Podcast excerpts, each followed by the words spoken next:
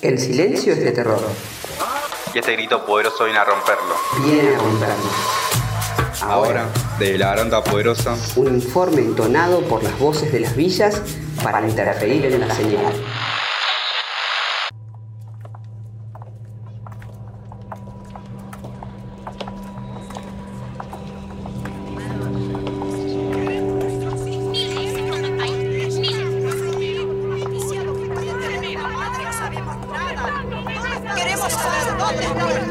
Nuestros hijos. Una persona buena. Porque tiene que ser Tus hijos se. Yo tengo dos hijas desaparecidas. No sabemos nada de ellos. Hace dos años que.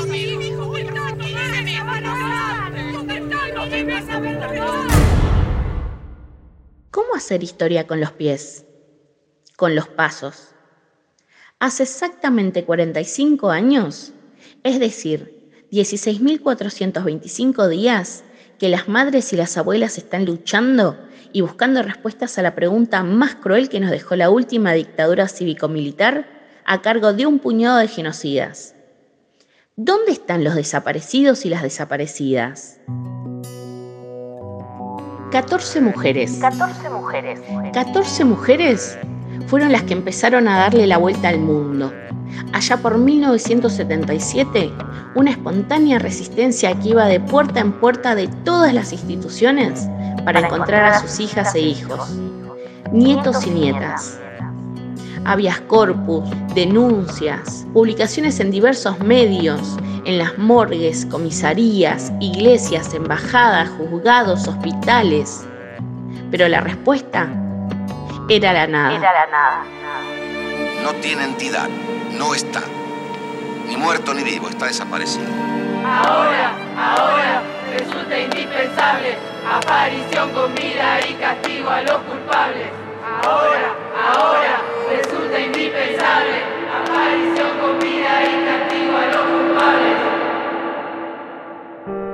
En medio del terrorismo de Estado, un personaje siniestro se infiltró en las rondas. Alfredo Ignacio Astiz, de la Escuela de Mecánica de la Armada, investigó y entregó a muchas de las que buscaban a los desaparecidos.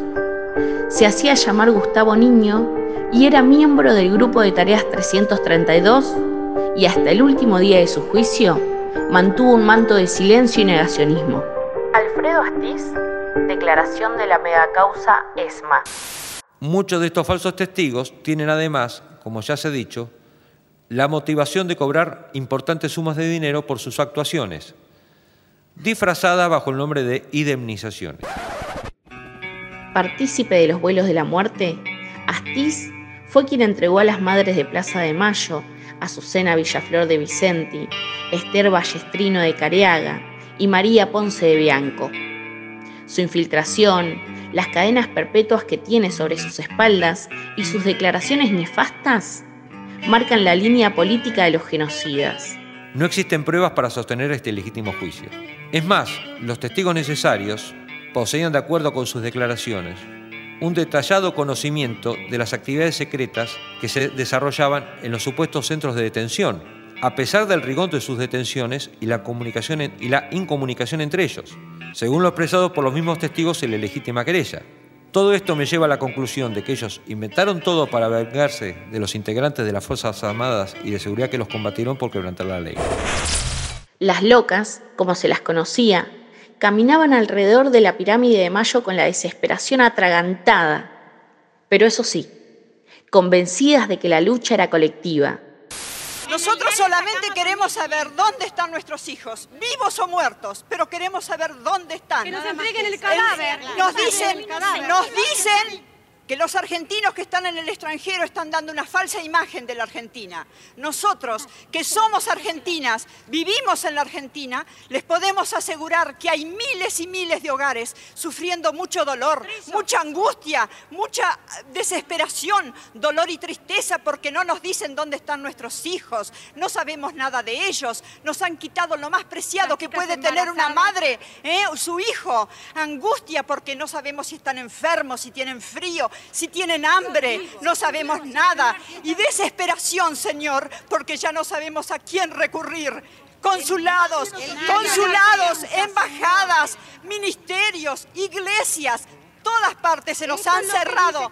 Por eso les rogamos a ustedes, son nuestra última esperanza. Por favor, ayúdennos, ayúdennos, por favor. Son nuestra última esperanza. En Argentina, las locas de Plaza de Mayo serán un ejemplo de salud mental, porque ellas se negaron a olvidar en los tiempos de la amnesia obligatoria. Hoy desde nuestras villas pegamos el grito más humano que todas ellas y los 30.000 nos supieron enseñar. Sin dudas las referentas más importantes de nuestra historia. Desde abajo por la justicia, con sus faros por la verdad y para siempre por la memoria.